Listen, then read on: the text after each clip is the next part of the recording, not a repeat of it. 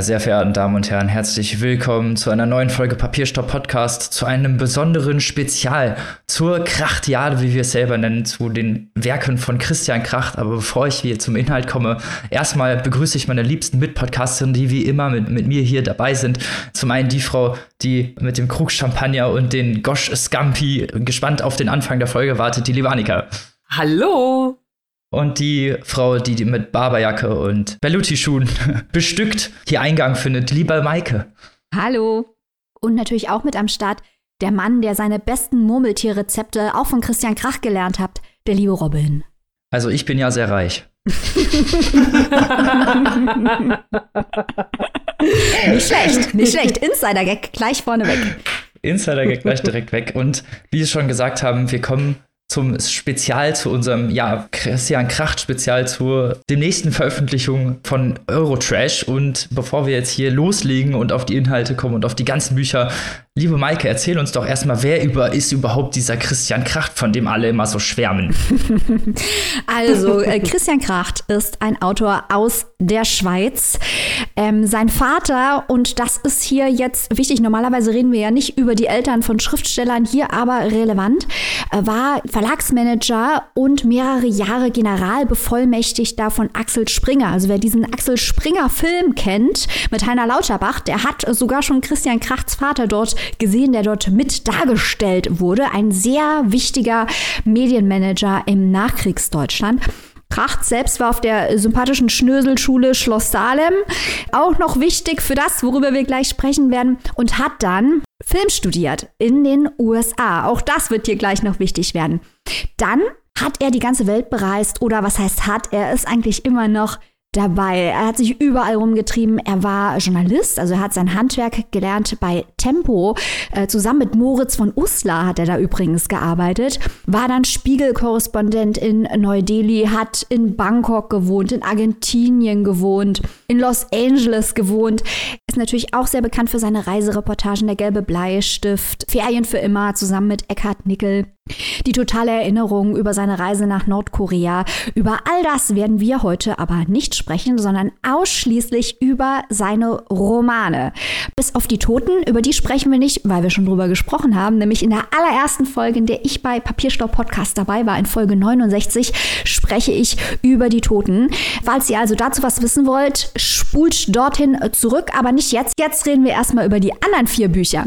Genau, und da wollen wir mal ganz chronologisch vorgehen und äh, mit Christian Krachts Debütroman starten, Faserland. Ja, ich glaube, das äh, gehört wirklich zu den deutschsprachigen Literaturdebüts der letzten 30, 40 Jahre, 50 vielleicht sogar, von der so ziemlich jeder und jede schon mal gehört hat. Das ist 1995 äh, ja eingeschlagen wie eine Bombe. Dieses Buch äh, hat es dann später auch zur Schullektüre geschafft, gilt also, kann man sagen, zu, äh, zu Recht als moderner Klassiker. Faserland, äh, ja, kleines Wortspiel mit dem englischen Begriff Fatherland, wie man sich kaum denken mag, bespricht äh, ja auch das Vaterland des Ich-Erzählers, so scheint es zumindest, nichts Genaues weiß man nicht. Und zwar der Ich-Erzähler unternimmt eine Reise in, ja, eine Deutschlandreise, wie man so schön möchte, wenn man, wenn man es so sagen möchte, und zwar von Nord nach Süd von Sylt bis an den Bodensee und verlässt dann am Ende sogar Deutschland und reist dann noch in die Schweiz ein. Und diese Reise einmal von Nord nach Süd ist ja in, in wenigen Tagen, also zum einen eine sehr, sehr komprimierte Reise, die einen sehr dichten und engen und aber sehr, sehr treffenden Einblick in den Zeitgeist dieser Generation so Ende, Mitte der 90er Jahre gibt. Und weil dieser Zeitgeist und äh, diese, diese Zeit so gut eingefangen wurde und, und so ja, ihr so gut der Spiegel vorgehalten wurde, hat dieser Roman damals halt also wirklich für sehr, sehr viel Aufsehen gesorgt. Das vielleicht erstmal so als ganz, ganz kleine Rückblende, warum Christian Kracht halt damals von, von 0 auf 100 quasi durchgestartet ist. Das Tolle an Faserland ist ja bis heute, dass sehr schwer zu dechiffrieren ist, worum es in dem Buch eigentlich geht. Das mag jetzt erstmal gegensätzlich klingen, dass man denkt, wie, man versteht nicht, was er genau will und das ist gerade toll. Das Tolle ist, und das werden wir nachher bei allen anderen Büchern von Kracht auch sehen, ist, dass Kracht seine Leser nicht auf festem Grund stehen lässt. Da ist immer eine gewisse Ambivalenz und Ambiguität in den Texten. Also dieses Buch wurde interpretiert natürlich erstmal als Popliteratur, als Gründungsdokument der Popliteratur, wo man auch drüber diskutieren kann, ob das überhaupt stimmt. Man kann das als einen Roman über einen Roadtrip lesen, als Dekadenzliteratur. Äh, man kann es lesen als soziale Kritik. Man kann es lesen als ein Buch über die Folgen der deutschen Geschichte und was es mit jungen Leuten in den 90ern gemacht hat. All das ist auch richtig. Also man wird für all das Argumente finden. Und äh, spannend sieht man eben auch an dem, an dem Protagonisten, wie all diese all diese Ambivalenzen dort zusammenfließen, weil man kann sicher viel über diesen namenlosen Protagonisten behaupten, aber ein großer Sympath ist der nicht.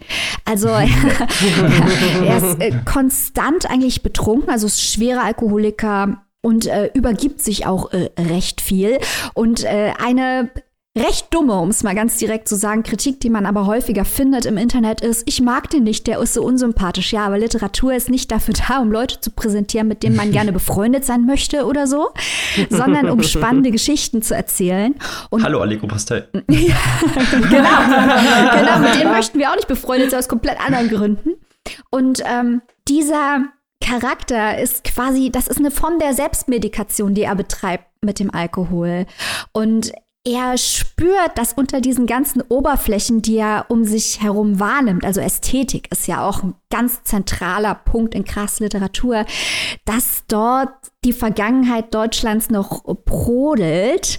Und das nimmt er wahr als Verlogenheit, als Hässlichkeit. Und deswegen fühlt er sich auch die ganze Zeit so schlecht. Ja, Robin, willst du vielleicht ein bisschen auch was dazu sagen? Ja, gerne, sehr gerne, immer gerne zu Faserland. Du hast mich dazu gebracht, sozusagen dieses Buch zu lesen und ich muss sagen, du hast natürlich wieder richtig gelegen. Ich habe es von Anfang an geliebt, genau wegen dieser Punkte, die du gerade erwähnt hast, diese Ambivalenz, die Christian Kracht hier porträtiert, nicht nur mit seinem Charakter, auch er relativiert sich ja auch selber ständig. Also er ist ein so unsympath, wie du schon selber sagst, die sein sein sein gesamtes Bild von der Gesellschaft ist unglaublich konträr. Alle sind Nazis, gleichzeitig irgendwie versoffene Hippies und irgendwie äh, Gutmenschen. Also er ist alles auch irgendwie schlecht. Also alle Formen von Menschen. Er andererseits versucht er eigentlich ja immer irgendwie Anschluss zu finden. Also er ist ja anschlusslos.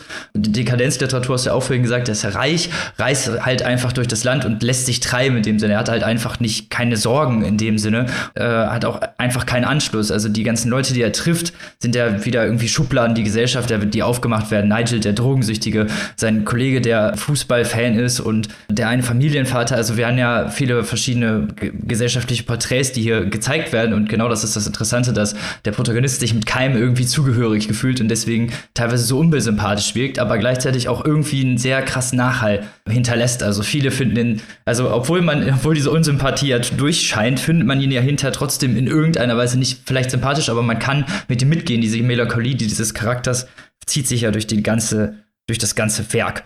Das erste, was mir hierbei aufgefallen ist, das erste, was ich geschrieben habe, war Wohlstandsverwahrlosung. Das ist so das Wort, was mir hier, und das wird hier auch noch öfter begegnen, äh, ist so das, was ähm, weiß ich nicht, diesen ja, Protagonisten so ausmacht, so, ne? Also der einfach überhaupt keinen keinen Bestand irgendwie in dieser Welt hat und deswegen durch, durch dieses Land reist wie ein Geist fast. Man ist ja, ne, hat ja auch öfter schon so Geistergeschichten in dem Sinne und er ist ja auch eigentlich, hinterlässt ja keine Spuren.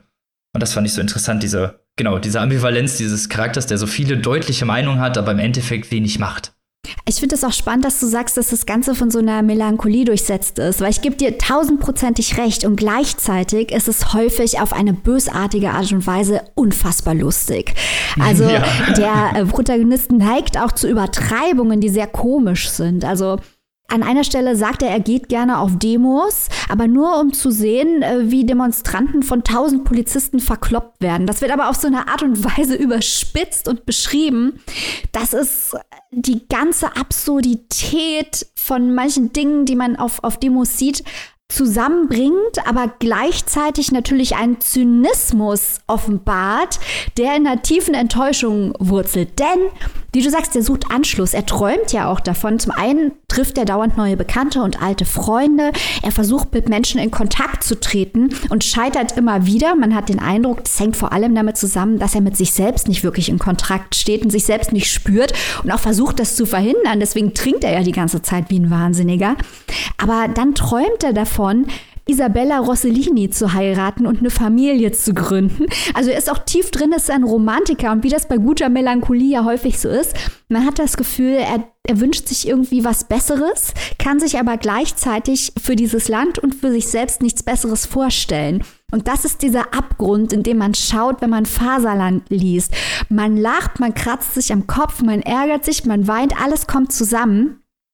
Und diese, diese widerstreitenden Gefühle, das ist was, was man erleben kann bei allen Romanen von Christian Kracht, immer aus unterschiedlichen Gründen. Also ich möchte noch mal auf den anderen Punkt der Ambivalenz eingehen, den Maike vorhin auch gesagt hat. Also ich, was Robin gesagt hat, unterschreibe ich auf jeden Fall, das sehe ich ganz genauso. Aber Maike, du hast ja auch gesagt, dass es ja auch äh, ambivalent oder was heißt ambivalent sehr, sehr vielschichtig äh, ist oder sind vielmehr die Arten und Weise, äh, Weisen, auf die man diesen Roman lesen kann. Also ich habe ihn tatsächlich äh, in erster Linie, also ich muss, muss wirklich sagen, ähm, ich habe mich wirklich schon lange nicht mehr so bei einem Roman amüsiert. also genau mein Humor getroffen. Ich muss, ich lasse jetzt schon mal gleich zu Beginn dieser Sendung hier die Hosen runter. Also ich war tatsächlich bis ähm, kurz vor Ausstrahlung. ich bin hier sozusagen die Kracht-Novizin in diesem Podcast. Hab jetzt also die, die Werke, äh, das, was ich nachher vorstelle und natürlich auch Faserland und die anderen Bücher, auf die wir uns ja heute vorbereitet haben, also jetzt ganz frisch alle erst kennenlernen dürfen. Und ähm, muss, was Faserland angeht, aber auch sagen, dass ich so ein bisschen froh darüber bin, ganz ehrlich, weil als das Buch damals erschienen ist, 1995, in dem Jahr habe ich Abi gemacht. Und natürlich habe ich das damals so mitbekommen, äh, Faserland, Christian Kracht und so. Und es wurde viel darüber geredet, aber es hat mich irgendwie nicht so richtig interessiert, weil ähm, ich war damals in so einer ganz anderen Lebensrealität. Und ich glaube, wenn ich das Buch damals gelesen hätte, hätte ich noch nicht so die nötige Distanz zu dieser damaligen Lebensrealität gehabt, um mich darüber so zu amüsieren, wie ich es heute tun kann. Ergibt das Sinn? Ja, ja. Ja, ja ich glaube, es ist ein großes Problem, ähm, wenn man, und das hat ja wirklich was mit der Lebensphase auch zu tun, ja. wenn man nicht in der Lage ist, zu abstrahieren. Das ist ja auch eine, eine Fehllesart, die häufig vorgekommen ist, wo Leute dann gesagt mhm. haben, ja, der Typ in dem Roman, das ist doch Christian Krach, guck mal, was das irgendwie für ein, für ein schnöseliger Dekadenzdepp ist. Unsympath. Was für ein Unsympath. Und das ist natürlich, das mhm. ist, ist natürlich eigentlich sollte man ab einem gewissen Alter das trennen können, aber wenn man 16 ist, hat man damit wahrscheinlich Probleme. Ja, ja, ja, genau. 16 oder 18, äh, halt äh, damals in meinem Fall. Mit 16 habe ich noch kein Abitur gemacht. Das überrascht mich. Man, ich wollte gerade sagen, würde man mir zutrauen. Nein, Spaß beiseite. Also, äh, ich, ja, ich, also es ist zumindest jetzt nicht so, dass ich mich da irgendwie so groß wiedererkannt hätte oder so, aber natürlich so diese Szenerie, die er da beschreibt, äh, gerade auch mit diesen ganzen Barberjacken und äh, den Schuhen und Gosch und dies und das und hast du nicht gesehen. Also das, das war natürlich schon so gewissermaßen die Lebensrealität um mich herum. Also es gab natürlich total viele Freundinnen, äh, lustigerweise keine Männer bei mir im Bekanntenkreis oder Jungs damals wohl eher, äh, die Barberjacken getragen haben. Also es waren dann tatsächlich äh, zumindest bei mir, paar Jahre jünger ja natürlich auch in erster Linie die, die Frauen oder die Mädchen. Aber dieser Typ, der da beschrieben wird, natürlich war das so ein, so ein so ein Abziehbild, äh, das kann man sich ja heutzutage gar nicht mehr so richtig vorstellen, der damals doch noch recht äh, wichtigen äh, jungen Liberalen, der Jugendpartei äh, einer gewissen Partei, die heutzutage, wie gesagt, nicht mehr so die große Rolle spielt. ähm, aber damals ja doch schon, weil Robin das ja vorhin so ein bisschen ähm, gesagt hat, also er äh, weder links noch äh, rechts, aber naja, ne, wie gesagt, 95 sah das ja alles noch so ein bisschen anders aus und man hat ja dann dieses Klischee gehabt, dieser BWL-Student und mhm. ja, dieses Schnösel und es ist wirklich alles und wie gesagt, einiges kommt mir bekannt vor und ähm, wir fanden dir diese, also wir, meine Schwester und ich, haben mal gesagt, dass diese Wachsjacken, diese Barberjacken, die haben für uns immer so unangenehm gerochen. Deswegen mhm. hatten wir die tatsächlich nicht. Mhm. Aber natürlich Freundin auch und so, ne? Und deswegen weiß ich nicht, ob ich das damals alles so lustig gefunden hätte oder ob ich es überhaupt so verstanden hätte. Ich glaube es nicht. Aber jetzt so im Nachhinein betrachtet, äh, also wirklich so, ich habe mich so amüsiert beim Lesen. Es hat so einen Spaß gemacht, diese Reise damit zu nehmen. Und das, obwohl für meinen eigentlichen Geschmack viel zu viele Fragen offen bleiben. Aber ich habe es auch gar nicht so sehr als stringente Reise gelesen, sondern eher auch so als diesen diesen unglaublichen Kosmos mit diesen, mit diesen wunderbaren kleinen Anekdoten, die erzählt mhm. werden. Ne? Also diese, diese Ausschweifungen, die so skurril sind und teilweise so ein, so ein richtiger, in Anführungszeichen, Pipi-Kaka-Humor, so möchte ich es mal nennen, ja. die mich aber wirklich so zum Lachen gebracht haben. Also, dass es mir selbst schon peinlich war, weil ich gedacht habe, ey, was ist denn das? Das ist doch eigentlich, ist es infantil, aber ist es eben überhaupt nicht, weil es so geschrieben ist, dass man diese, diese erlittene Scham irgendwie nachempfinden kann, auch wenn man sie selber noch gar nicht erlebt hat. Ne? Aber es ist irgendwie Also weiß ich nicht, es hat mich wirklich, wirklich sehr, sehr amüsiert und ähm, von daher bin ich froh, dass ich es genau jetzt zu diesem Zeitpunkt gelesen habe. Also ich kannte, kannte mich gar nicht mit dieser Zeit aus. Tatsächlich so 95 war ich drei. Äh, meine, Erinnerungs, meine Erinnerung damals beschränkt sich vielleicht auf, keine Ahnung, einen bunten Ball oder so. Also wirklich viel ist da nicht übrig. Deswegen habe ich diese Zeit halt jetzt wirklich dann nur durch diese Augen genossen. Und äh, es ist, ein historischer Roman für dich, Robin. Ja, natürlich. genau, voll genau. Gesellschaftsporträt. ähm, Nein, aber das ist ja das, das Lustige, diese reine Wahrheit, die ja oft auch von Kritikern äh, ihm angelacht wird oder halt auch in vielen ähm, Artikeln, über, die über seine Werke geschrieben wurden, heißt es dann natürlich, natürlich auch, dass die reine Wahrheit einfach hier gar nicht in dem Sinne existiert. Die reine Wahrheit ist das, was der Protagonist darstellt und nicht, also nicht das, was er sagt, sondern das, was er ist in dem Sinne. Und die ähm, Idee des, dieses Menschen und diese kleinen Sujets, mit denen er das auflockert, alleine das porträtiert ja, finde ich, schon sehr gut die Idee Christian Krachs äh, mit Faserland, dass er diese Reise, wie er die Darstellung der Reise festlegen wollte und dass er eben ganz oft diese Fallstricke projiziert, damit die Leser und Leserinnen darauf äh, anspringen und dann irgendwie geopolitische oder gesellschaftliche äh, Kritiken ähm, darin sehen, aber eigentlich also nicht, dass es nicht so gemeint wäre, aber es geht dann teilweise einfach äh, am Kern vorbei, weil es eben diese ganz vielen Ambivalenzen gibt. Und ich glaube, damit spielt er auch. Es ist halt ein Buch der Provokation. Und es war damals ein Buch der Provokation, es ist auch heute noch ein Buch der Provokation, eben weil es äh, eben diese Fallstricke liefert und wie Annika ja auch schon gesagt hat, eben ganz hin, ganz am Ende ganz viel offen lässt. Also es endet mit einem, auch mit einer sehr, ja, auch wieder mit so einem Pipi-Kaka-Humorwitz eigentlich, der dann wieder einen der größten deutschen Literaten, äh, ja, verunglimpft in Anführungsstrichen und das halt von einem, ja, Debütautoren damals. Das muss man halt also sich auch eigentlich erstmal trauen, ne? Also diese Art von Provokation zieht sich ja auch durch Christian Krachts Werke, das werden wir später auch noch sehr oft haben, aber genau da, finde ich, sieht man diesen Anfang davon sehr gut, diese, diese Art von dieser, ja, Maskierung, dieser Darstellung und gleichzeitig der, mit seiner Undurchdringlichkeit. Ähm, ich finde es total spannend, wenn man jetzt drüber nachdenkt, was wir alle gesagt haben. Und ich würde das alles unterschreiben und das fließt alles in einem Buch zusammen und man hat irgendwie den Eindruck, dass es gar nicht sein kann. Dass es das Buch, wie du gerade angedeutet hast, Robin, man könnte es so interpretieren, dass es sich am Ende über Thomas Mann lustig macht. Gleichzeitig ist es eine Tatsache, dass Kracht ein großer Fan von Mann ist und äh, häufig, den ganz häufig, ganz vielen Büchern auftauchen lässt. Man weiß also gar nicht, ist es jetzt, macht er sich über Mann lustig oder ich würde es so interpretieren, für beides kann man gute Argumente finden, dass er eher zeigt, dass die jetzige Zeit nicht mehr solche Koryphäen wie den Mann hat. Also das ist alles nicht so eindeutig. Eindeutigkeit ist nicht so Krachtsding und das macht ihn so stark. Gleichzeitig gibt es diese berühmte Szene in dem Buch äh, mit den Neckarauen, wo es um die Nazis geht und was wohl Deutschland wäre, wenn es den Nationalsozialismus nicht gegeben hätte. Gleichzeitig ist es aber wahr, genau wie Annika gesagt hat, dass das ein Buch ist, wo man sich die ganze Zeit auch totlachen kann. Und es ist fast schon nicht vorstellbar, dass all diese Dinge gleichzeitig wahr sein können in einem Buch. Und ich glaube, was ich auch noch bevor wir hier komplett, wir haben noch drei Bücher, bevor wir hier komplett ausrasten, noch kurz unbedingt erwähnen möchte, ist die Sprache. Denn die Sprache in diesem Buch, es ist ein Ich-Erzähler, die reflektiert, dass der Ich-Erzähler versucht, aus der Welt um ihn herum Sinn zu gewinnen und aus seinen Gefühlen irgendwie Sinn zu gewinnen, also das in Worte zu fassen. Und wenn man es in Worte fasst, äh, versucht man es ja auch immer zu begreifen im eigentlichen Sinne. Aber die Sprache reflektiert, dass er das nicht schafft. Also es sind ganz viele so Invektive, wo er dann sagt, ich weiß nicht, ob ich das richtig gesagt habe oder ich weiß nicht, ob das das richtige Wort ist oder ähm, all diese Dinge, diese Unsicherheiten oder Karin, äh, die vorkommt, die BWL-Studentin ist, also genau das, was Annika eben angesprochen hat. ähm, die sagt zum Beispiel, ich studiere BWL und dann sagt der Ich-Erzähler, das behauptet sie zumindest. Also diese mhm. Sicherheiten, wie Robin auch gerade gesagt hat, was ist die Wirklichkeit? Diese Sicherheiten, die hat der Ich-Erzähler nicht, die sieht er nicht in der Welt. Die hat in das, er hat in das, was er sieht und was er zu greifen versucht, kein Vertrauen und kann es auch nicht greifen. Es entgleitet ihm immer in der Sprache und auch in seinen Empfindungen. Und das macht das ganze Buch ja zu so einer Art äh, Geistergeschichte. Und man weiß nicht so genau, wer der Geist ist. Ist es die deutsche Geschichte? Ist es der Geist? Ist der Erzähler der Geist? Man, man weiß es nicht. Und es ist gleichzeitig genial, weil man kann dieses Buch, ich weiß nicht, wie oft ich es mittlerweile gelesen habe, aber man entdeckt immer wieder was Neues. das stimmt. Ja, ja. Wie so ein, wie so ein Wimmelbild. Ja.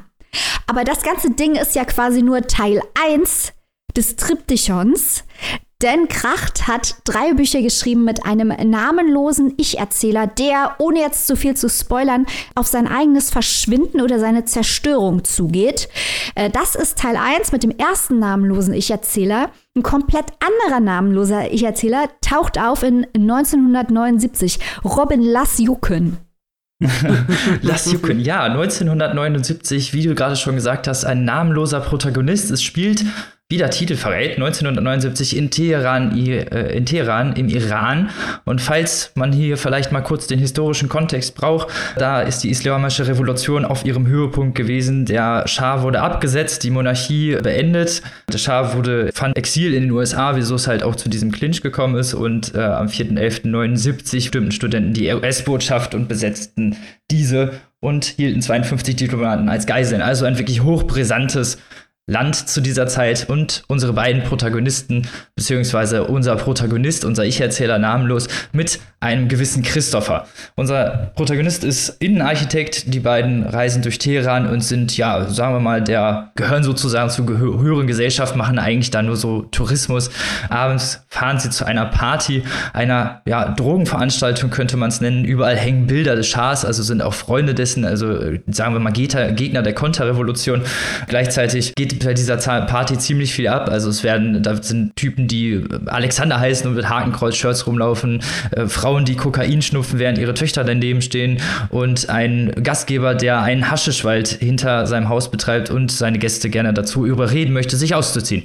Also sehr viele komische Bilder. Äh, ohne zu viel zu verraten und äh, das Ende zu spoilern, es geht, äh, ja, es gibt drei Stationen. Hier ist es nämlich auch wieder eine Reise. Wir haben, das erste Station ist diese Party und nach dieser Party entscheidet sich der Ich-Erzähler, seinen Lebensstil zu ändern, sich von diesem, ja, von dieser Bourgeoisie, von diesem ganzen äh, durchzogenen westlichen es geht dann noch in verschiedene Regionen, ist, äh, wie auch in Faserland. Hier ist dieser, ist der Protagonist haltlos. Er hängt sich an diesen Christopher. Das ist eine der toxischsten Beziehungen, die ich je irgendwie gelesen habe. Der sagt immer wieder, wie dumm er den Protagonisten hält. Und äh, ja, ist eigentlich nur Anhängsel, irgendwie Bespaßung und ja, Sidekick sozusagen, um die Bedürfnisse Christophers zu befriedigen.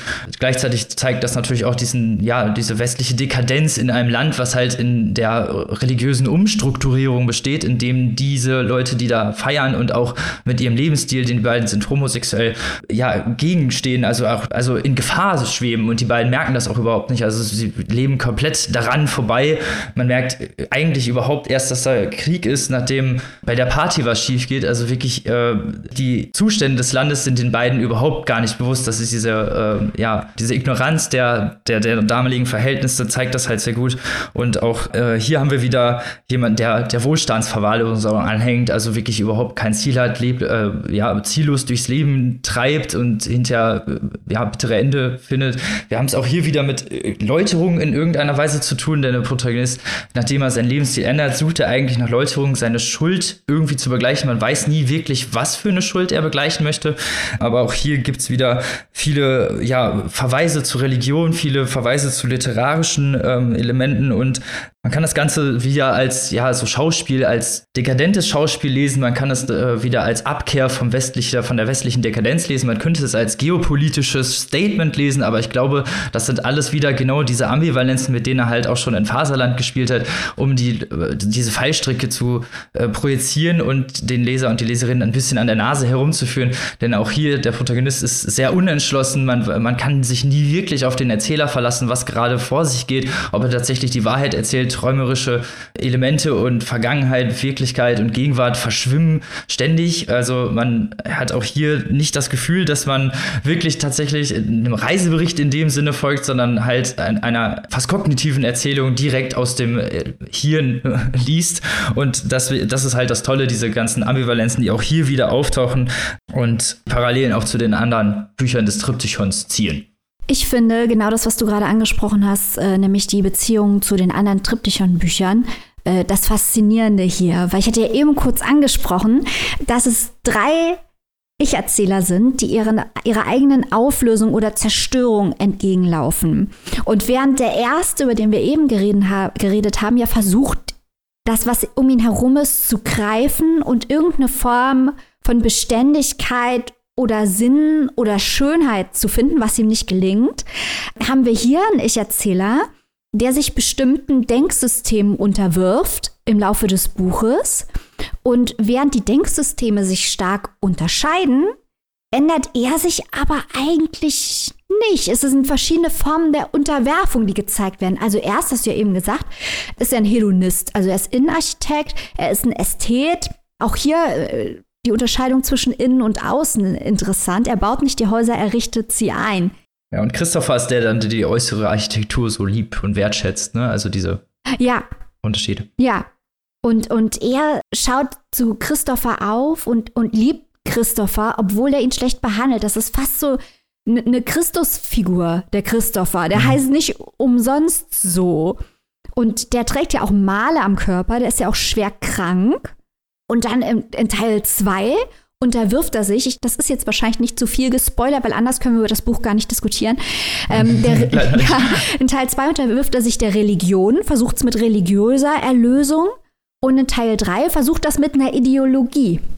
Und es ändern sich immer die Umstände. Aber er bleibt irgendwie so in einem mittleren Register. Er sagt zwar am Anfang dann, ich kann so nicht weitermachen mit Christopher, aber als er am Ende dann die, erst die Religion und dann die Ideologie akzeptiert, ist es irgendwie, es wird noch gruseliger als in der toxischen Beziehung, wie er sich diesem Denksystem unterwirft und wie das auch mit einer Regression zusammenhängt. Am Anfang ist er in diesen Partys mit diesen Hans-Ab-Figuren und diesen mhm. seilenbezogenen Fotos und ganz am Ende ist er in einer schrecklichen, primitiven Umgebung wo, ja, das ist, ich möchte nicht zu viel spoilern, aber die absolute Regression. Er wandert quasi seiner eigenen Zerstörung entgegen. Und das ist ein derartig beunruhigendes und faszinierendes Buch, das eben zeigt, was Leute alles machen, in ihrem unbedingten Willen dazuzugehören und an etwas zu glauben.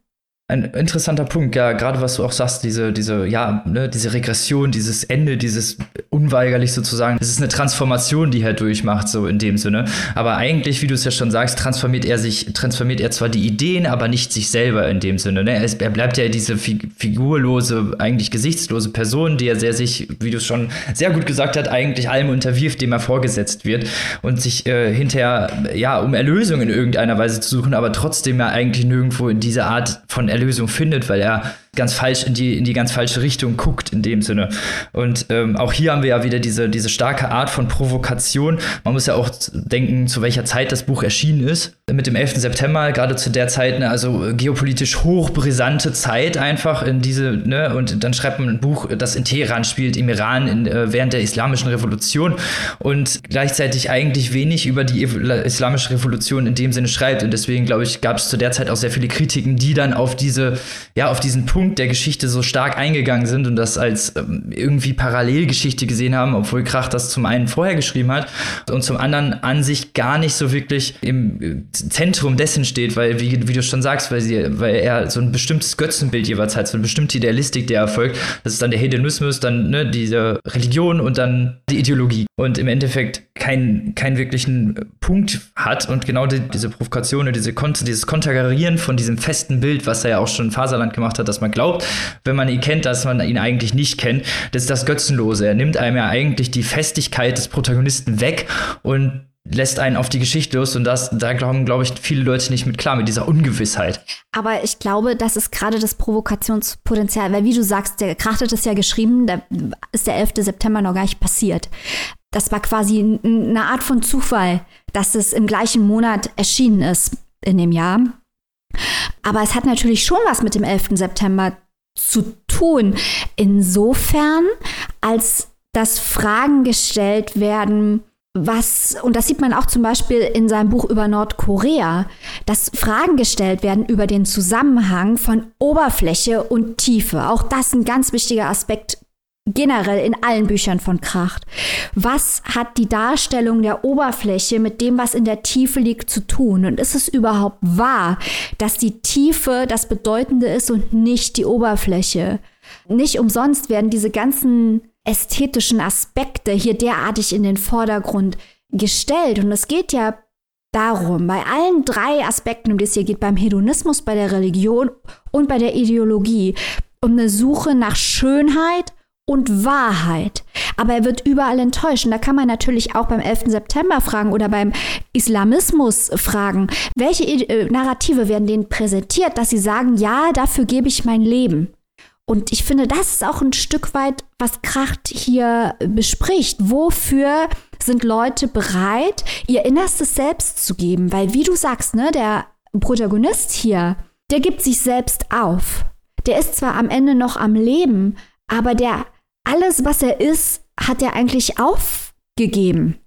Er ist eine leere, er ist eine leere Hülle geworden, die sich komplett der Ideologie unterworfen hat, weil er in der Ideologie eine Form der Erlösung gesehen hat. Und ich finde, das ist das wahrlich Beunruhigende an diesem Buch, dass es quasi sagt, diese Denksysteme sind immer gefährlich.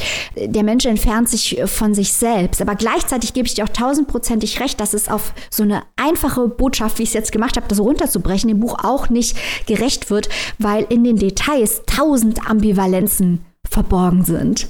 Genau diese ganzen Referenzen, das macht ja so viel Spaß und wie du schon so sehr toll ausgeführt hast, so diese, die Art, wie er es darstellt, diese zwischen Oberfläche und Tiefe, diese, diese Unterschiede in dem Sinne oder die, die Darstellung von dieser, von diesen beiden Aspekten machen ja seine Bücher so interessant, weil man halt so viel zwischen den Zeilen, so viel in der Metaebene lesen kann und lesen muss eigentlich, um das Ganze in irgendeiner Weise auch zu verstehen und in seiner Gänze erfahren und leben zu können. Und ich glaube, das ist das, was es so interessant macht. Und ähm, ja, was dieses Buch auch ein kleines bisschen evil macht, ist, dass wir all diese, diese äh, bitteren Themen hier präsentiert bekommen. Also es geht um Drogen, es geht um äh, Krankheit, es geht um Nihilismus, es geht um Verzweiflung, es geht um Folter. Und der Ton von dem Buch ist wahnsinnig elegisch. Und gleichzeitig werden dauernd irgendwelche Popmusik-Soundtrack-Bits eingearbeitet. Mhm. Das trägt zu diesem verstörenden Effekt bei und ich finde, sprachlich ist das hier um einiges stärker als Faserland, obwohl es wahrscheinlich nicht fair ist, das überhaupt zu vergleichen. Vielleicht auch einen anderen Spruch. Also um, um vielleicht mal noch zu ändern, enden mit so einem, mit so einer Konnotation, weil wir haben ja auch hier äh, gesagt, dass einige Stellen auch einfach lustig sind, ne, oder teilweise halt auch fies dargestellt werden. Du sagst ja schon sehr evil einfach. Kracht war in einem Interview in der Harald Schmidt Show uh, zu dem Buch 1979 und hat zu den Szenen am Ende gesagt, in, in, in, in der Ideologiezeit, dass er bei den Szenen, die, als er die geschrieben hat, oft lachen musste. Weil er die so lächerlich fand und so romantisierend, weil er das selber gar nicht so ernst nehmen konnte. Und da zeigt sich, finde ich, schon diese, ja, diese ganze Ambivalenz der Geschichte, dass man auf sehr viele verschiedene Arten und Weisen lesen kann und Krachter vielleicht selber ganz andere Intentionen hatte. Wobei, um dem Ganzen jetzt noch ein Beta-Level aufzusetzen, weil es sind nicht genug, sind nicht genug. Ähm, es gibt ja ganze wissenschaftliche Abhandlungen zu Kracht als Schriftsteller-Darsteller. Und das quasi er selbst und wie er sich darstellt, Teil seines Gesamtkunstwerkes ist. Und dass man ihn auch nicht so ernst nehmen darf wie die Protagonisten. Ja, also vor diesem Hintergrund muss man halt sehen, dass die Kommentierung des Kunstwerks durch Kracht Teil des Kunstwerks ist und man es deswegen nicht für bare Münze nehmen darf. Wie man es aber stattdessen nehmen soll, das bleibt die Frage. Bevor mein Hirn platzt, sollen wir zum nächsten Buch übergehen. Lass uns das doch machen. Das hast du doch mitgebracht. Kommen wir zu Teil 3 des Tryptychons. Auch wieder ein namenloser Erzähler. Finale, und Finale. Finale des Tryptychons. Teil 3 des Triptychons. Ich werde hier sein im Sonnenschein und im Schatten. Mega catchy der Titel. Und äh, gleich auch ein Genre, das in diesem Podcast hier besonders häufig vorkommt, weil wir sowas total lieben. Es verbindet unsere Liebe zu politischen Sachbüchern und Romanen. Die alternative Weltgeschichte. Mit der haben wir es hier zu tun. In der Welt, die wir in diesem Roman vorfinden, hat Lenin sein Schweizer Exil im Jahr 1917 nicht verlassen, um nach St. Petersburg, da damals Petrograd, zu reisen. Und da gab es auch keine russische Revolution, sondern er hat den kommunistischen Staat von Zürich aus aufgebaut. Wir haben es also zu tun mit der Schweizer Sowjetrepublik.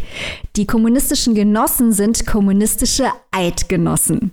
Zu dem Zeitpunkt, äh, in dem wir diese Geschichte hier hören, ist die Schweizer Sowjetrepublik in einen fast 100 Jahre andauernden Weltkrieg verwickelt mit anderen totalitären Ländern oder Regimes, äh, insbesondere natürlich das faschistische Deutschland und England. Und unser namenlose Ich-Erzähler, wer hätte es kommen sehen, dass wir es wieder mit einem zu tun haben, ist Parteikommissionär Und jetzt das Besondere, er kommt aus Afrika und zwar auf unserer heutigen Landkarte wäre es Malawi, wo er herkommt. Denn die Schweiz hat äh, Afrika kolonialisiert, um dort neue Soldaten rekrutieren zu können, denn die brauchen natürlich für ihren ewigen Krieg zur Etablierung des weltweiten Kommunismus brauchen die Menschenmaterial. Also Kolonien, Menschen ausgebildet und äh, unser Erzähler hier ist einer dieser schwarzen Soldaten in der Schweiz. Er ist auf einer Mission in Neubern und er soll Oberst Praschinski festnehmen, einen Staatsfeind. Wir begleiten ihn also auf dieser Mission. Das ist die Geschichte des Buches. So, hier sehen wir wieder ein typisches Krachtthema. Wir sind jetzt bei Buch 3. Uns allen ist klar, Kracht stellt die Frage, woran glauben Leute und warum? Jetzt ist bei diesem Buch häufig diskutiert worden, ob Kracht, der weiß ist, der aus der Schweiz kommt, hier wohl einen postkolonialen Roman schreiben wollte. Da kann man viele Argumente zu finden. Das Interessante, was ich auf jeden Fall ansprechen möchte, ist aber, dass es sich hier um einen Erzähler handelt, der aus einem kolonialisierten Land stammt, der selbst mit dem Gedankengut der kommunistischen Schweiz indoktriniert wurde. Also ihm wurde quasi diese, dieses utopische Narrativ wurde ihm eingepflanzt, er hat es auch alles geglaubt. Und dieses utopische Narrativ wird hier natürlich pervertiert. Das Narrativ also von der Gleichheit der Völker und ähm, dass die Kapitalisten irgendwie nicht die Arbeiter unterdrücken dürfen. All das wird hier aber pervertiert, um einen schrecklichen Krieg zu rechtfertigen, der von einem totalitären Regime vorangetrieben wird. Er ist aufgestiegen in den Rängen der Kolonialisierer, ist jetzt eben dieser Kommissionär, hat eine wichtige Funktion in äh, Neubern und steht so ein bisschen zwischen den Stühlen, weil er trifft natürlich ähm, auch auf Rassismus dort. Und er hat noch weitere Funktionen, die widersprüchliche oder zumindest schwer vereinbare Aspekte am Ende doch vereinen. Denn dieses Buch befasst sich auch viel mit Medienformen. Wichtiges Thema bei Kracht. Denn die Schweizer Sowjetrepublik hat sich von der Gutenberg-Galaxis wegentwickelt. Also das heißt, die Faschisten in Deutschland und in England, die halten fest an der Schriftkultur. Bücher, Schreiben, all das. Aber die Schweizer Sowjetrepublik hat sich davon abgewandt und verlässt sich vor allem auf die gesprochene Sprache und Aufnahmen der gesprochenen Sprache. Der Parteikommissär hat aber in Malawi lesen und schreiben gelernt, läuft überall rum mit seinem kleinen Notizbuch und wird dafür, dafür natürlich auch ausgelacht von den anderen Leuten in der Schweiz, in der Schweizer Sowjetrepublik. Er vereint also die Medienform und es gibt auch eine, ein Sci-Fi-Element hier, denn die Erleuchteten, wie zum Beispiel auch Oberst Praschinski, haben eine Rauchsprache entwickelt, die es möglich macht, Sprache als dreidimensionale Bilder darzustellen und die auch ein gewisses Gewaltpotenzial in sich birgt. Also sehr mysteriös. Noch eine Medienform und Medien auch nicht nur als Übertragungsinstanzen, sondern auch als Sprache als Waffe im dreidimensionalen Raum. Natürlich auch direkt die Verbindung klar zu Ideologien und zu Überzeugungen durch Geschichten, die Leute dazu bringen, bestimmte Dinge zu tun. Noch ein letzter Aspekt, bevor ich aufhöre, hier drüber zu reden, man kann so viel über dieses Buch sagen, ist das Redouis. Das ist das zentrale Bild in diesem ganzen Buch. Das Redouis ist ein Tunnelsystem, das in der Schweiz in die Berge, also in diese natürlichen Strukturen reingetrieben wurde. Also so wie die Ägypter quasi die Pyramiden gebaut haben, hat man in der Schweiz, ja, die Schweiz untertunnelt in den Bergen durch dieses riesige Tunnelsystem, in dem Artefakte gesammelt werden, bis auf Bücher. Bücher findet man dort nicht.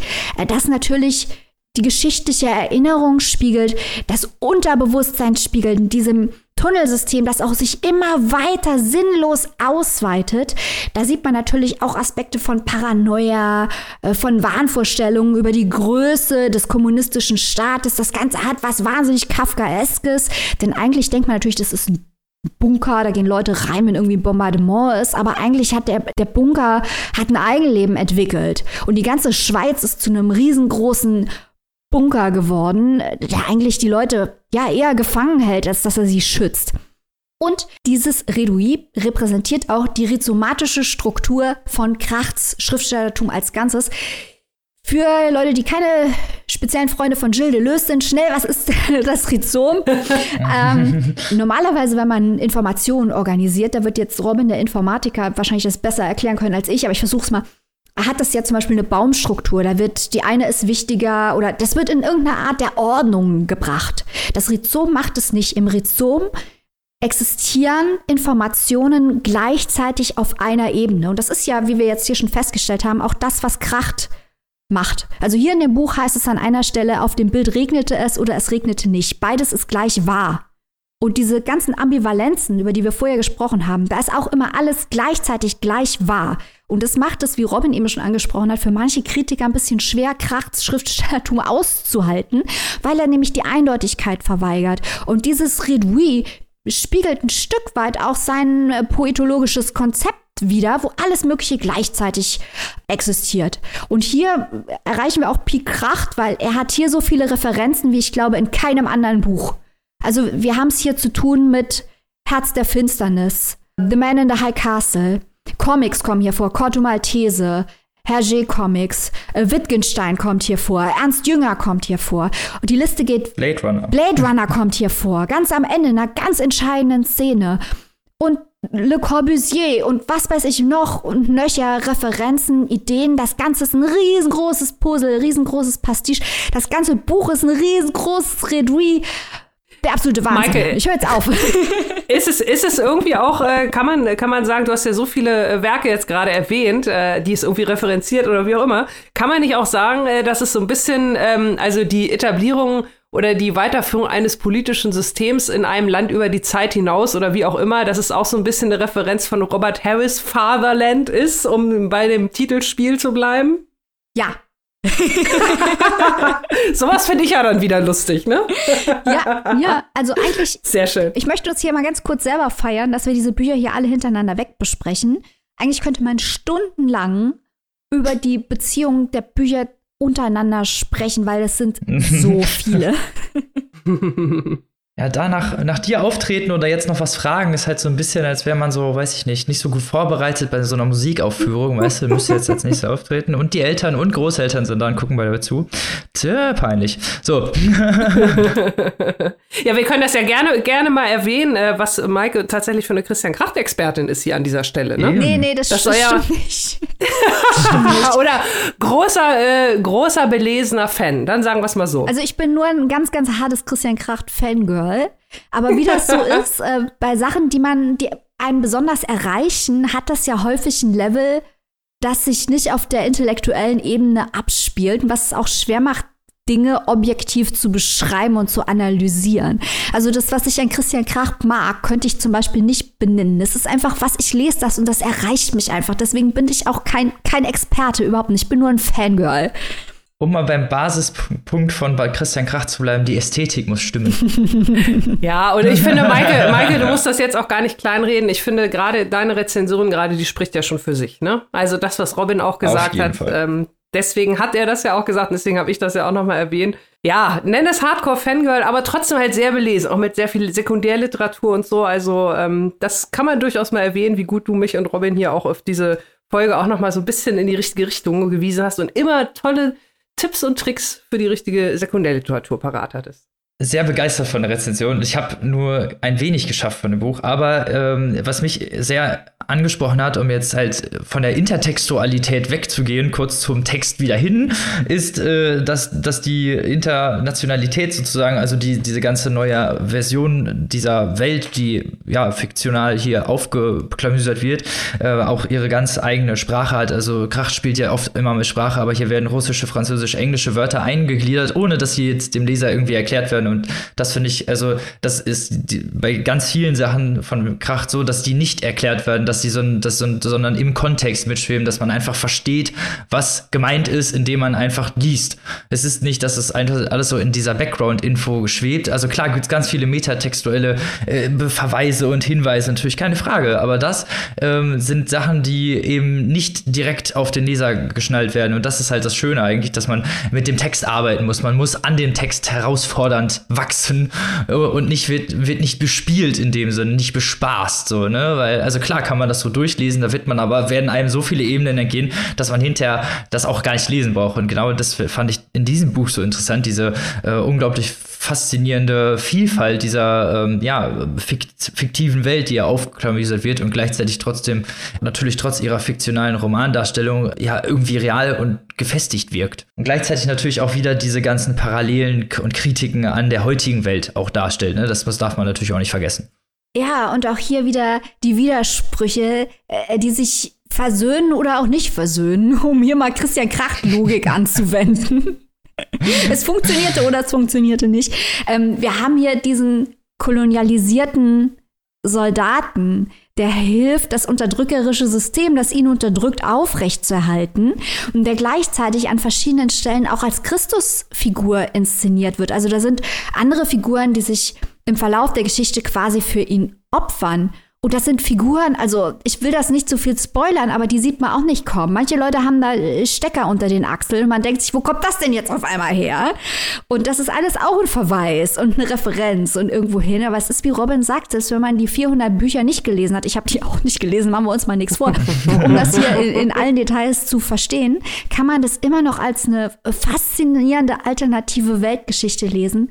Und die Sprache ist so klar und so hat auch irgendwie was Bewegendes, finde ich. Also ich finde, sie ist sehr, bin ich jetzt mal gleich gespannt, was der Robin dazu sagt, aber ich finde, die ist sehr atmosphärisch. Also da sind dann Szenen, da reitet der Ich-Erzähler durch diesen Schnee und die Landschaften sind leer und alles ist dieser weiße Schnee, so wie unbeschriebene Blätter in dem Land, in dem man nicht mehr schreibt. Und überall liegen tote und leere ähm, Morphin. Ähm, äh, Gläschen und, und Schmutz und er, er sieht äh, die armen Kinder und so. Und das ist, äh, das ist so atmosphärisch, man kann sich es richtig gut vorstellen und hat deswegen eine ganz andere Qualität als zum Beispiel Faserland, wo man doch sehr stark das Gefühl hat, eine verengte Perspektive zu sehen.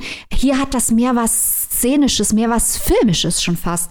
Würde ich so unterschreiben, ja. Das ist wirklich äh, eine, eine, dis, eine deskriptive Darstellung der Ereignisse und das war es halt auch, ne, wo es sich dann auch wieder unterscheidet. Es gibt natürlich auch Unterschiede zu diesen Triptychon-Büchern. Also es ist ja nicht so, dass sie alle gleich sind. Sie haben halt bestimmte Basiselemente, die hier äh, ähnlich sind und eins natürlich davon ist halt diese ganzen Fallstriche, diese ganzen Ambivalenzen, aber halt natürlich auch unterschiedliche Darstellungen der Perspektive. Wir haben es halt ne, in Faserland halt mit so einem sehr recht egomanen, narzisstischen Charakter zu tun, der halt viel Bahn fährt. Äh, 1970. reitet. Das ist der Unterschied. 1979 erfahren wir halt auch eigentlich nicht viel so über die, über die Umstände. Also habe ich ja vorhin schon gesagt, dass man es halt eigentlich erst sehr, sehr spät erfährt, ne, was da überhaupt vor sich geht. Und deskriptiv wird halt eher gegen Ende, wenn, wenn die Spiritualität in den Vordergrund gerückt. Aber hier hast du halt von Anfang an diese ganze deskriptive Formation, zumal er halt dann auch wieder mit literarischen Elementen natürlich spielt, mit so äh, Liebesgeschichten, die dann halt in Explosionen enden und ähnlichen Elementen, die halt ja auch wieder miteinander konterkarieren. Und das ist so, äh, das ist dann wieder, wo es sich dann wieder vereint mit dem Triptychon. Und ich glaube, das ist das, wieso man das in der Gänze halt einfach auch äh, hintereinander so gut weglesen kann. Gebe ich dir völlig recht. Ich muss aber in der Gesamtbetrachtung sagen, und ich liebe, wie Annika eben schon ausgeführt hat, alle Bücher von Christian, also Romane von Christian Graf. Wir reden ja heute hier nur über Romane. Das war für mich der am schwersten zu durchschauende, muss ich sagen. Und das ist überhaupt keine negative Kritik oder so. Aber ich finde, dieses Buch hat ganz viele Aspekte, die beim ersten Lesen ein kleines bisschen unzugänglich sind. Und das zeigt aber auch den Rätselcharakter von dem Buch, was das Buch auch wiederum so ansprechend macht, dass man sich eben durchbeißen ähm, äh, muss. Also Volker Weidermanns Kritik war irgendwie krach, was soll das? Der hat es nicht kapiert. Aber hier gilt natürlich die alte Regel, wenn es Volker Weidermann schlecht findet, finde ich es gut. Das ist, eine, das ist eine eiserne Regel der Literaturkritik. Ähm, aber das zeigt auch, dass es nicht so, dass man das nicht ganz so leicht erfassen kann, was hier passiert. Gerade deswegen muss ich aber auch sagen, dass es auch das überraschendste Buch von Kracht ist, weil hier habe ich von diesen ganzen Twists wirklich, also ganz oft war ich einfach nur völlig baff. Ich weiß auch nicht so richtig, was ich davon halten soll, dass wir als Podcast, also quasi als eine Sendung, äh, die das gesprochene Wort aufzeichnet, in diesem Universum ja quasi zu den Staatsmedien gehören würden, oder? Wahrscheinlich. Ne, es gäbe ja keine Bücher, Annika. Worüber sollten wir reden? Ah, stimmt, stimmt. So weit habe ich natürlich gar nicht gedacht. Vielleicht über Audiobooks. stimmt. Ist das nicht dasselbe dann? ah ja, stimmt, nee, das dürfte man ja dann. Ja. Wäre ja immerhin was. Na gut, es gäbe zumindest keine schriftliche Kri äh, Literaturkritik. Das stimmt. Deswegen halt nur uns. Super, endlich haben wir mal hier die Monopolstellung uns erarbeitet. Oh ja. Wir wollen mit der Welt hin, dann können wir auch um eine Monopolstellung Auf in die totalitäre yes. Schweiz. ich habe ganz schlechte Nachricht, Leute. Das Triptychon ist jetzt vorbei. Oh, aber das heißt ja nicht, dass es jetzt langweiliger oder uninteressanter werden würde, weil jetzt, jetzt geht's richtig los. Jetzt, jetzt kommt mal ein anderer Erzähler, so. Jetzt kommt ein Erzähler mit einem Namen. Das nicht, aber. I can't believe it. Annika, sag uns mal, ob wir mit so viel Neuerungen überhaupt klarkommen. Kann so viel Christian Kracht-Updates, können wir das vertragen? Ist das noch Christian Kracht oder? Ja, ich sag mal so, das wäre jetzt die perfekte Stelle für einen Werbeblock, um die Spannung ein bisschen aufrechtzuerhalten. Ähm, aber ich denke, wir sind gefestigt genug, um äh, direkt äh, weiterzumachen. mit einer anderen Art von Erzähler und auch äh, tatsächlich einer anderen Art von Roman. Äh, und zwar darf ich jetzt vorstellen Imperium von äh, Christian Kracht. Und ich habe ja vorhin schon gesagt, Maike ist äh, hier unser Hardcore-Fangirl oder so hat sie sich selbst auch bezeichnet. Und ähm, als wir halt diese Sendung geplant haben vor ein paar Wochen, Monaten ist schon etwas länger her, also nachdem halt äh, die Neuerscheinung feststand und dass wir davor nochmal das alles hier komplettieren wollen, äh, habe ich Maike gefragt, die halt nicht nur Christian Kracht gut kennt, sondern mich ja auch, sag mal, welches welches Buch äh, würdest du mir denn vorschlagen, so zum Reinkommen in die Thematik Christian Kracht? Und Maike, irgendwie ist das bei dir so besonders in Erinnerung geblieben, ne? ja, es stimmt. Äh, ich habe zu Annika gesagt, du Annika, es gibt ein Buch von Christian Kracht, da geht es um kokosnussessende Nudisten in der Südsee. Und je mehr ich über das Buch erzählt habe, ich will das jetzt nicht vorwegnehmen, weil Annika das ja gleich macht, desto näher ist die an die Laptop-Kamera rangekommen, desto größer sind ihre Augen geworden. Also ich habe die, ich habe die leise Vermutung, dass ich da was richtig Gutes Gutes für dich gefunden habe. Leute, die nackt sind, Kokosnuss essen, essen voll das Ding von Annika. ja, spannende Geschichte. Also genau so ist es. Volltreffer und äh, auch, auch hier wieder äh, für ähnliche andere äh, Christian Kracht-Novizen, die jetzt vielleicht hier die Folge hören und denken, Mensch, das klingt ja alles irgendwie so total spannend, wo soll ich denn mal anfangen?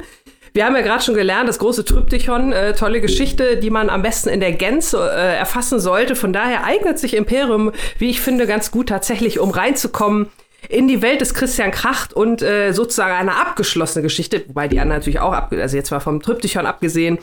Aber wir haben es hier mit einem äh, wirklich spannenden und interessanten Abenteuerroman zu tun. Äh, Maike hat gerade schon grob umschrieben, äh, woran, worum es geht. Und zwar wird hier so ein wenig die Lebensgeschichte nacherzählt von August Engelhardt, den es wirklich gegeben hat. Also eine eine äh, historisch äh, verbürgte äh, Figur, also wie sagt man immer so schön, hat sich, äh, dieser Roman ist inspiriert von der Lebensgeschichte von August Engelhardt. Ich glaube, so sagt man das immer auch, wenn halt diese Geschichte da als Vorbild gedient hat für diese halbfiktionale Nacherzählung. Dieser August Engelhardt, der lebte, also wir lernen ihn hier kennen, äh, um die Jahrhundertwende zu Beginn des 20. Jahrhunderts. Äh, er ist auf den Weg in die deutschen Kolonien beziehungsweise in die Schutzzone in der Südsee. Also wir haben es hier halt ja mit dieser Kolonialzeit, mit dem Beginn der Kolonialzeit zu tun. Und ähm, der August Engelhardt, der ist gerade mal so Mitte 20, hat aber schon ganz tolle Visionen für sich und sein Leben. Und ähm, in der heutigen Zeit würde man, glaube ich, sagen, das ist so ein totaler Aussteiger, der jetzt vorhat, in der Südsee ein Influencer zu werden. So würde ich das mal so im Jahr 2021 Slang ausdrücken. Ähm, er ist also äh, Vegetarier. Tatsächlich ist er aber eigentlich sogar Veganer, also passt total in die Zeit, weil er lehnt also zum Beispiel auch den Verzehr von Milch ab und trägt auch keine Lederschuhe. Also wirklich ein komplett Veganer. Er ist ein Aussteiger er ist ein absoluter Frühhipster, weil er will als so ein absolutes Superfood etablieren. Und zwar hat er sich die Kokosnuss ausgesucht als von Gott, Gott desgleichen, Gottes Gnaden, Gottes gegebene Frucht. Also die Kokosnuss als allerheiligstes, was der Mensch eigentlich überhaupt braucht zum Überleben, ist alles drin, kann man alles mitmachen. Machst du auf, hast du was Flüssiges, hast du was Festes, kannst schöne aus der Schale schöne äh, Schalen machen oder vielleicht auch aus der Palme dir ein Haus bauen. Also es ist wirklich die Frucht für alles. Man kann es sich richtig vorstellen, wie das halt, das meinte ich halt mit Influencer. dieser Lebensstil, den er da prangert und das Ganze noch nackt, genau, das habe ich ja fast vergessen. Also nudistenmäßig gehört es auch noch dazu. Dieser Kokovoren-Trend, dieser Kokosnuss, äh, diese Kokosnuss-Öko-WG äh, soll da halt in der Südsee etabliert werden als neuer Lebensstil. Und das ist also schon mal eine unfassbar skurrile Grundgeschichte. Sowas äh, finde ich halt total äh, spannend. Und ähm, Christian Kracht schreibt das in seinem Stil. Ich habe es ja vorhin schon gesagt, dass ich mich bei Faserland sehr amüsiert habe und das war hier bei Imperium auch ähnlich. Es ist also zum Teil, ja, ich hatte es ja geschrieben, äh, schon gesagt, anfangs ist es ein Abenteuerroman, also es ist auch wirklich sehr entsprechend wie diese großen Abenteuerromane geschrieben, mit schönen Beschreibungen von Natur und Szenerie, lange Sätze, die, die sehr atmosphärisch sind. Das fängt auch schon mit dem allerersten Satz an, der nicht nur, sage ich mal, die Stimmung beschreibt, sondern auch den, den Ton, das Augenzwinkern, das sich durch diese ganze Erzählung zieht. Und deswegen möchte ich diesen ersten, allerersten Satz einmal kurz vorlesen. Unter den langen weißen Wolken, unter der prächtigen Sonne, unter dem hellen Firmament. Da war erst ein langgedehntes Tuten zu hören, dann rief die Schiffsglocke eindringlich zum Mittag und ein malaiischer Boy schritt sanftfüßig und leise das Oberdeck ab, um jene Passagiere mit behutsamen Schulterdruck aufzuwecken, die gleich nach dem üppigen Frühstück wieder eingeschlafen waren. Das hört sich erstmal nach einer total verträumten, schönen Szenerie ein. Also man ist auf diesem Schiff, man hört diese Geräusche, dieses Tuten, dann kommt dieser Boy und dann bringt er einem da, ne, weckt, weckt einen auf, wer aufgeweckt werden muss, weil man nach dem Frühstück dahin gesunken ist. Tatsächlich ist es aber so, und das erfährt man dann gleich in den nächsten Sätzen, dass diese Menschen, die da im Frühstück, nach dem Frühstück dahin gesunken sind, tatsächlich diese, diese Kolonialherren sind, diese, diese Pflanzer, diese Ausbeuter, wenn man so möchte, des Systems, die da nach einem wirklich üppigen, fettigen Frühstück, wahrscheinlich gerade mal aufgestanden, nur schnell Frühstück reingestopft, total fett, einfach mal auf dem Sonnendeck pff, da so hingefallen, hingelegt, ne? Und jetzt warten sie, bis der Boy sie wieder weckt. Also das ist tatsächlich das eigentliche Bild, was da relativ schnell im Kopf äh, entsteht, was halt weiter ausgeführt wird, was aber zunächst eigentlich relativ verträumt klingt. Und dieses, äh, wie ich halt schon gerade sagte, Augenzwinkern zieht sich also durch das ganze Buch es wird diese Geschichte von diesem August Engelhardt erzählt. Ähm, es werden unheimlich viele Querverweise auch zu teilweise historischen Persönlichkeiten, also zu dem Gouverneur auf den dortigen Inseln, zu einer eingeborenen Queen Emma, die da als äh, geschickt taktierende Großgrundbesitzerin da so ziemlich die halbe Südsee unter sich hat. Äh, wir lernen so in einem Nebenstrang den Erfinder des Vegemites kennen. Also auch hier wieder, was wir schon im Faserland hatten, diese vielen kleinen Anekdötchen, die da eingewoben werden, die teils stimmen, äh, die teils dazugesponnen sind, die aber einfach total viel Spaß machen. Und ähm, das Ganze wird tatsächlich immer abgedrehter und immer abgedrehter bis zum wirklich völlig crazy Ende, das ich hier an dieser Stelle überhaupt nicht spoilern werde. Aber es lohnt sich, es macht Spaß und ja, also für mich war es wirklich eine, eine lohnenswerte und interessante Leseerfahrung. Ich musste beim Lesen anfangs so ein bisschen äh, ja, jetzt kommt wieder Annika mit ihren Querverweisen, an die, an die Dame mit der bemalten Hand denken von Christine Wunicke, was wir beim Deutschen Buchpreis letztes Jahr hatten. Und zwar aus dem einzigen, einfachen Grund, weil auch da ähm, so eine kleine historische Begebenheit erzählt wurde. Und damals hatte ich die Kritik, dass mir das A zu kurz war und B ein bisschen irgendwas gefehlt hat und ich konnte das gar nicht so richtig benennen, was mir gefehlt hat. Jetzt, wo ich Imperium gelesen habe, kann ich das benennen. Und zwar ist es tatsächlich diese diese schöne Ironie, die, die wirklich überall durchblitzt. Und ähm, einfach, dass es halt wirklich noch, noch schöner und noch, ähm, weil es so schön meandernd und ausholend erzählt wird und äh, weil es halt auch diese, diesen, diesen ganzen Irrsinn dieser, dieser Kolonialisierungsidee an und für sich so wirklich schön erzählt, dass man sich eigentlich echt nur am, am Kopf kratzt und denkt, ey Leute, also unfassbar, was damals alles so los war und was danach noch kam, war ja noch viel schlimmer alles. Aber nee, also das hat wirklich Spaß gemacht, dieses Buch. Maike, da hast du wirklich voll ins Schwarze getroffen. Yes! was ich an dem Buch so faszinierend finde, und das hast du ja auch gerade schon ausgeführt, Annika, ist, dieser August Engelhardt. Also erstens mal gab es den ja wirklich. Und der mhm. ist, der hat ja eine der hat ja gedacht, er macht was Gutes. Also der ist ja nicht dahin gefahren, weil er gedacht hat, ich unterwerfe mir jetzt da ein paar Einheimische und werde zum Kolonialisierer und, und dreh durch oder so. Sondern der hat ja wirklich gedacht, er macht was Gutes. Und all das Schreckliche, was daraus resultiert, basiert auf seinem Fehlglauben, dass das, was er macht, gut ist. Und das ist ja eine ein Grundproblem bei allen Ideologien, das, ähm, wir haben es ja eben bei dem Kommissär auch gehört, er hat ja dieses, diese utopische Erzählung vom Kommunismus, die hat er ja geschluckt und ist deswegen bereit, zur Kriegsmaschine beizutragen. Und hier sehe ich so eine kleine Parallele zum guten August Engelhardt, der sich für Spiritualität und, und Freiheit und Schönheit und sowas einsetzen will und dann äh, den Verstand verliert früher oder später, weil also weil seine Vorstellung und die Realität halt einfach sich komplett auseinander entwickeln und ich möchte auch nicht die Schuld von ihm wegnehmen. Die Schuld daran hat ganz alleine er und er ist auch derjenige, der in dem Roman Deutschland symbolisiert, weil es geht hier natürlich eigentlich um den Wahnsinn in Deutschland. Also schon ganz am Anfang wird äh, gesprochen über den Maler, der besser bei seiner Staffelei geblieben wäre und über, über Rauch aus Schornstein. Und da geht es natürlich um Hitler und den Holocaust. Und äh, aus diesem Grund hat Kracht auch dafür gesorgt, dass der Engelhardt in diesem Buch länger lebt. Aber die Zeit, die er länger lebt, ähm, wird nur zum Teil erzählt. Die Zeit während des Zweiten Weltkriegs ist quasi ein komplett schwarzes Loch in diesem Roman. Und das ist quasi die Zeit, die, die Engelhardt komplett in seinem, in seinem Irrsinn gefangen richtig, ist. Richtig, ganz genau. Ja. Interessanter Verweis auf die Nazi-Zeit. Äh, Spiele ich direkt mal weiter den Ball.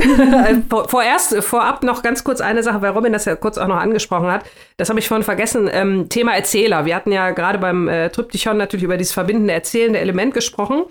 Ähm, hier bei Imperium haben wir einen Erzähler. Das ist nicht August Engelhardt, sondern wir haben einen Erzähler, der von außen drauf guckt und der auch von aus der Zukunft drauf guckt. Also der genau weiß, wie sich die deutsche Geschichte weiterentwickeln wird, der auch so ziemlich aus dem Hier und Jetzt oder aus der Gegenwart äh, zurückerzählt, weil er auch von seinen Großeltern an einer Stelle reflektiert, was die dann wohl während der Nazizeit gemacht haben und so weiter und so fort. Also von daher hier nochmal eine komplett andere äh, Erzählperspektive, die sozusagen äh, von rückblickend von außen drauf guckt. Und ähm, jetzt noch mal die, die Nazi-Geschichte. Also es ist, äh, nachdem dieses Buch erschienen ist, zwölf, zwölf, zwölf, zwölf wollte ich gerade sagen. Voll der Mittelalterroman. also. So alt ist der Krach schon, der Highlander. Er wandelt als Vampir durch die Jahrhunderte.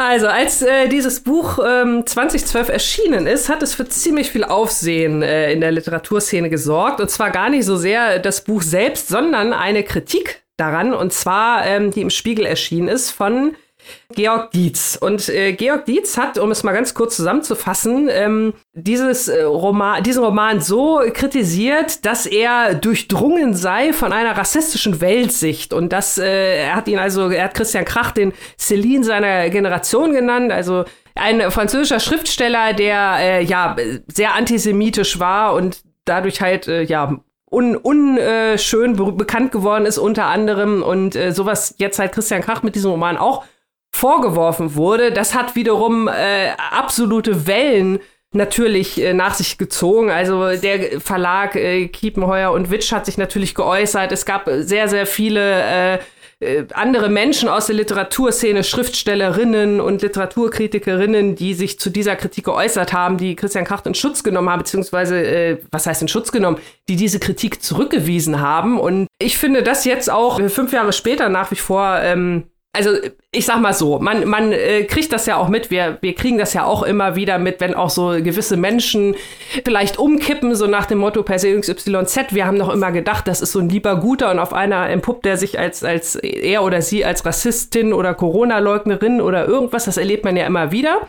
Ist das jetzt hier auch so ein Beispiel und ähm, das ist natürlich totaler Quatsch. Also ich, ich kann es überhaupt nicht nachvollziehen, ganz ehrlich, wie man beim Lesen dieses Romans ähm, auf diese Idee kommt, äh, hier die rassistische Weltsicht dem Autor vorzuwerfen. Abgesehen davon, dass äh, Autor und Werk Differenzierung haben wir auch schon heute jede Menge drüber gesprochen. Aber es ist halt auch so, ich finde diese rassistischen, äh, diese rassistische Weltsicht nicht. Also ich meine, natürlich, äh, Kolonialisierung ist äh, keine Frage, ein rassistischer Vorgang, wie es nur irgend geht. Aber das diesem Werk vorzuwerfen, ist für mich also, das ist für mich so eine gespielte Erregbarkeit, so, so ein so ein passiv-aggressives, äh, das ist aber irgendwie, also hat, ich musste so ein bisschen an Dennis Yücel denken, an diese Debatte damals um seine Satire ähm, Deutschland schafft sich ab, äh, Geburtendrückgang in Deutschland, wobei das ja auch erst Jahre später von der AfD so plattgetreten wurde, von wegen, äh, das ist ein Deutschhasser, weil die halt einfach nicht gesehen haben, dass da Satire oben drüber stand. Ne? Und äh, das ist irgendwie so ein bisschen, also ich finde, der ganze Text ist so ironisch, ist so mit Augenzwinkern, dass ich das überhaupt nicht nachvollziehen kann, wie man den so lesen kann. Michael, wie, wie siehst du das? Hilf mir, äh, vers versuch, äh, hilf mir das zu verstehen. ich habe das auch äh, mit großer Abscheu und Faszination damals wahrgenommen. Also als Christian Krach den Wilhelm Rabe-Preis gewonnen hat, hat Hubert Winkels einen ganzen Band, der diese Kontroverse dokumentiert, herausgegeben, woran man auch sieht, welchen Stellenwert die in der deutschen Literatur und Literaturkritik heute hat. Und das Ganze ist halt umso abstruser, als das halt wirklich das, was Georg Dietz dort schreibt, einfach kompletter Schwachsinn ist. Also ja. es hat in den, in den, die Argumente finden sich in dem Text einfach überhaupt nicht wieder. Und die Frage, die ich, also die, der Eindruck, der sich aufdringt, ich weiß nicht, was da war, aber der Eindruck, der sich aufdrängt, ist, dass aus irgendeinem Grund Georg Dietz eine Rechnung mit Kracht offen hatte. Aus irgendeinem Grund. Äh, weil anders mhm. ist es nicht, also mit literaturkritischen Argumenten ist es einfach nicht zu belegen. Und die Frage, die ich mir halt mhm. halt bis heute stelle, ist, wie kommt es, dass der Spiegel drei Seiten einen Ad hominem-Angriff gegen einen Autor, der literaturkritisch auf überhaupt gar keiner Grundlage steht, ähm, veröffentlicht. Weil der einzige Grund dafür ist Krawall. Und dann frage ich mich, mhm. gibt es denn in der Spiegel Literaturredaktion keine Form der Kontrolle oder Selbstachtung, weil irgendwo muss halt Schluss sein. Es geht nicht darum, dass man Kracht nicht oder allgemein Autoren nicht hart kritisieren soll. Das soll man auf jeden Fall, ist der Grund von Kritik. Aber hier geht es ja darum, ihn per ja, hier ging es ja wirklich ganz eindeutig in dem Artikel darum, ihn persönlich zu zerstören. Und ja. äh, Diffamierung ja. per se, also par excellence ja. eigentlich. Und in, zu den Gegenstimmen gehörten dann ja Leute wie Elfriede Jelinek und Clemens Setz, also sind ja nicht irgendwelche Pappnasen, sondern das hat auf einmal auf der Literaturnobelpreisträgerebene äh, zu Diskussionen geführt, was eigentlich äh, Literaturkritik äh, darf. Und das ist schon irgendwie, ist schon bitter, dass es so weit gekommen ist wie du auch schon gesagt hast, ich verstehe es halt gar nicht. Ne? Also außer so eine persönliche Fehde, ohne dass ich da jetzt irgendwie äh, auch gleich wieder eine Verschwörung wittern will oder so. Aber es erklärt, es ist halt sonst wirklich echt überhaupt nicht zu erklären, wie du schon sagst. Es ist ja hier auch im Spiegel erschienen. Es ist ja jetzt auch nicht so, dass man sagt, das ist jetzt, hat jetzt irgendjemand geschrieben, der, der äh, losgelöst von Zeit und Raum und, und Inhalt und Ahnung ist oder so, ne? mhm. ne? Also ich meine, äh, Georg Dietz ist ja, ne, also weiß ja, wie es geht, so nach dem Motto, beziehungsweise weiß ja, wovon er spricht. Also deswegen, also wirklich ganz, ganz, ganz viele Fragezeichen und ähm, schade.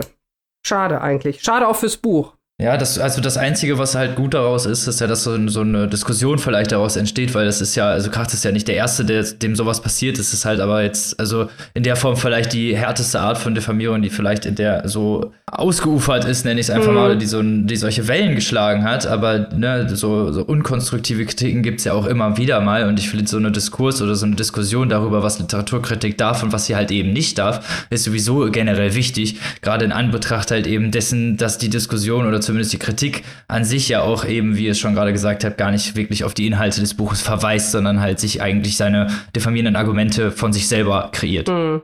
Also wie gesagt, das Buch hat auch den, den Rabe-Preis gewonnen. Es hat später in der englischen Übersetzung, mhm. es war das erste Buch von Kracht, das auf Englisch übersetzt wurde, den Helen und Kurt Wolf Übersetzungspreis äh, gewonnen. Das war doch erfolgreich und diese Meinung, also das war eine absolute Einzelmeinung im Spiegel. Aber dadurch, dass sie halt so extrem war, hat sie halt wirklich Wellen äh, geschlagen und ich glaube, es ist interessant, die Zeit haben wir jetzt nicht, aber es wäre interessant, sich damit au Detail auseinanderzusetzen, weil es halt einiges mhm. aussagt mhm. über, über das Mediensystem und wie es unter Umständen funktionieren kann. Ja, auf jeden Fall ein spannender, abwechslungsreicher, äh, sehr amüsanter und empfehlenswerter Roman. Und die Parallelen, um hier noch mal ein letztes Mal einzugrätschen, was ich sehr interessant fand von außen jetzt, weil ich habe das Buch jetzt keine Zeit mehr gehabt zu lesen, aber fand ich die Intertextualität, die ja auch in allen Krachtwerken, aber hier ist sie sehr stark auch mit so Comics behaftet. Gerade wenn so Sekundärliteratur, die wir hier natürlich äh, eingängig äh, durchgegangen sind vor dieser Folge, um euch natürlich mit Infos zuzubollern, ähm, auf Hugo Pratts äh, Das Reich Mu basiert oder beziehungsweise viele Adaptionen davon besitzt. Und das finde ich halt sehr interessant, weil ich davon selber überhaupt nichts weiß, aber diese Intertextualität, gerade was Comics angeht, sehr selten eigentlich. Man sieht so in dieser, nennen wir es mal Main, also äh, großen literarischen Ebene, so dass, also ich finde, das ist halt auch einfach in diesem Sinne was, ja, vielleicht nicht mutiges, aber einfach was ja, schön ist zu sehen, dass halt auch andere Texte in dem Sinne dieser Intertextualität vorkommen und halt eben nicht nur diese verstaubten alten deutschen Menschen, die man schon seit Ewigkeiten kennt. Ich glaube, das wäre eh mal ein interessantes äh, Projekt. Ey, ihr Germanisten da draußen. Kracht hat ja schon in Tristesse Royal, diesem Gesprächsprotokoll, wo er da mit Stuckrad Barre und Alexander von Schönburg und Moos von Uslar und der ganzen Mischpoke über Literatur gesprochen hat, gesagt, dass äh, die Linie Claire von Hergé ganz wichtig ist für sein Schreiben, dass er das auf eine Art und Weise in die Prosa übertragen will. Und wenn man auf das wunderschöne Cover von Imperium äh, guckt, sieht man auch den Hergé-Verweis eigentlich nicht. Das wäre mal interessant zu untersuchen, inwiefern er das so dahingesagt hat, inwiefern er das wirklich macht. Auch in äh, Ich werde hier sein Sonnenschein im Schatten gibt es ähm, zu verschiedenen Tim und Struppi-Bänden äh, Verweise. Also ich finde das auch äh, ganz spannend. Ich bin auch kein Comic-Spezialist, genau wie Robin, aber ich finde es spannend, zumal das nicht auf eine auffällige Art und Weise eingearbeitet ist, also dass da jetzt irgendwelche Panel zu sehen sind oder so, sondern dass es wirklich im Text versteckt. Ja, Unterschwellig Meta. Und, Meta, yeah. und ich werfe sogar noch den Struffelpeter in die Runde, weil Fingernägel knabbern, Daumen lutschen haben wir auch alles dabei. Und wohin das führen kann. Stimmt. Tim und Tim und Struppi-Referenzen gibt es hier auch, glaube ich. Ja. Also alles dabei, so gefühlt. Oh, ihr Leute, eigentlich könnte man das jetzt noch, wir haben bald keine Zeit mehr, Quatsch ist schon viel zu lang. Aber das möchte ich noch erwähnen, wo wir hier gerade auch von Ästhetik sprechen. Interessant ist ja auch, dass Kracht sich immer bei seinen Büchern ein kleines bisschen passend zum Buch verkleidet.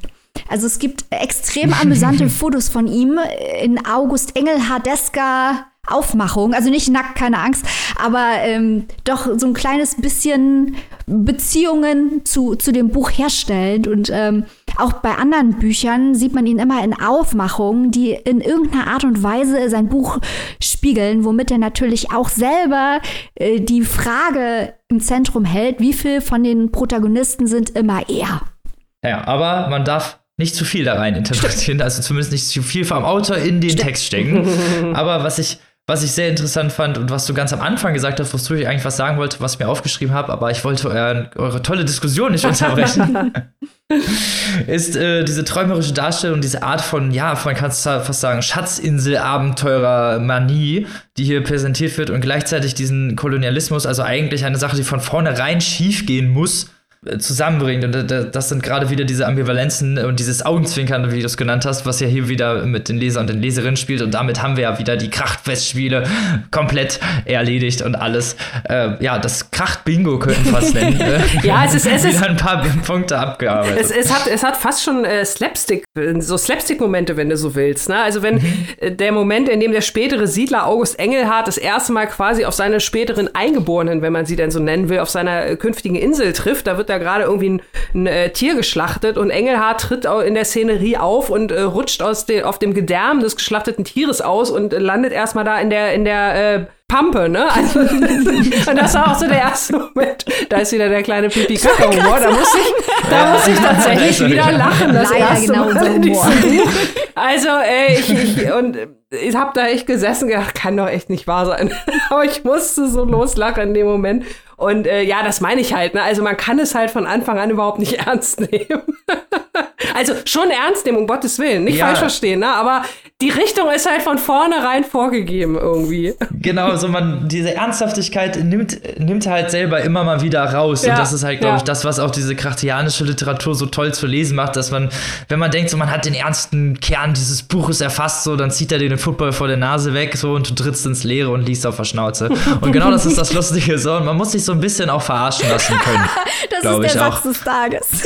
ja, ja, ja, ja. Besser wird's jetzt auch nicht mehr. Ah, und damit sind die Kracht-Festspiele zu Ende. Die Kracht-Jahre ist vorbei. Und ich hoffe, ihr hattet mindestens genauso viel Spaß dabei wie wir. Aber ihr müsst jetzt gleich, wenn das hier aus ist, noch die Toten hören. Wegen Komplettismus und ja, so. Genau. Genau, genau. Folge 69. Hihi. So. Hashtag Pipi-Kaka-Humor, alles klar. Genau. müssen, wir, müssen wir noch. Das ist echt ganz schlimm. Erschienen sind die Bücher, um jetzt mal hier die Folge zu Ende zu leiten, bei Kiepenheuer und Witch, die Hardcover und die Taschenbücher bei S. Fischer Verlag und sind für verschieden viel Geld zu erwerben. Infos findet ihr auf unserer Website unten in den Infos. Wir haben das ja immer alles da zusammengerührt. So, und damit kommen wir äh, zur Vorschau der nächsten Folge mit drei kleinen Worten eine kleine Vorstellung, was wir euch nächste Woche so präsentieren. Ein Buch ist kein großes Geheimnis, oder? Sagen wir mal so, wir hätten ja heute schon drüber gesprochen, aber Sperrfristen scheinen für verschiedene Medien verschieden lang zu sein bei gewissen Verlagen. Man rätselt, man rätselt, man rätselt. Man rätselt. mysteriöse ja. Mysterien. also deins, Maike, ist schon relativ klar, ne, wenn wir hier schon so groß vorankündigen. Aber zwei sind ja noch in Ungewissen. Liebe Annika, hast du ein paar kleine Teaser-Worte? Okay, ich habe drei Begriffe. Ein bisschen anders. Und zwar Christian Ulmen, Benjamin von Stuckrad-Barre und Debütroman. Uh. Haha. oh, oho. Dein letztes Wort und mein erstes Wort sind die gleichen, denn auch ich habe einen Debütroman. Roadtrip und Freundschaft. Oh. So. Wir bleiben mysteriös, damit ihr nicht zu viel erraten könnt. Und hören uns natürlich nächste Woche wieder. Und ich hoffe, ihr seid da genauso gespannt wie auf diese Spezialfolge. Konntet mit in die krachtiadischen Bücher einsteigen und hattet genauso viel Spaß. Und dann hören wir uns nächste Woche wieder mit einem neuen und zwei anderen Büchern. Und bis dahin, lest was Tolles, bleibt gesund. Auf Wiedersehen. Tschüss. Tschüss.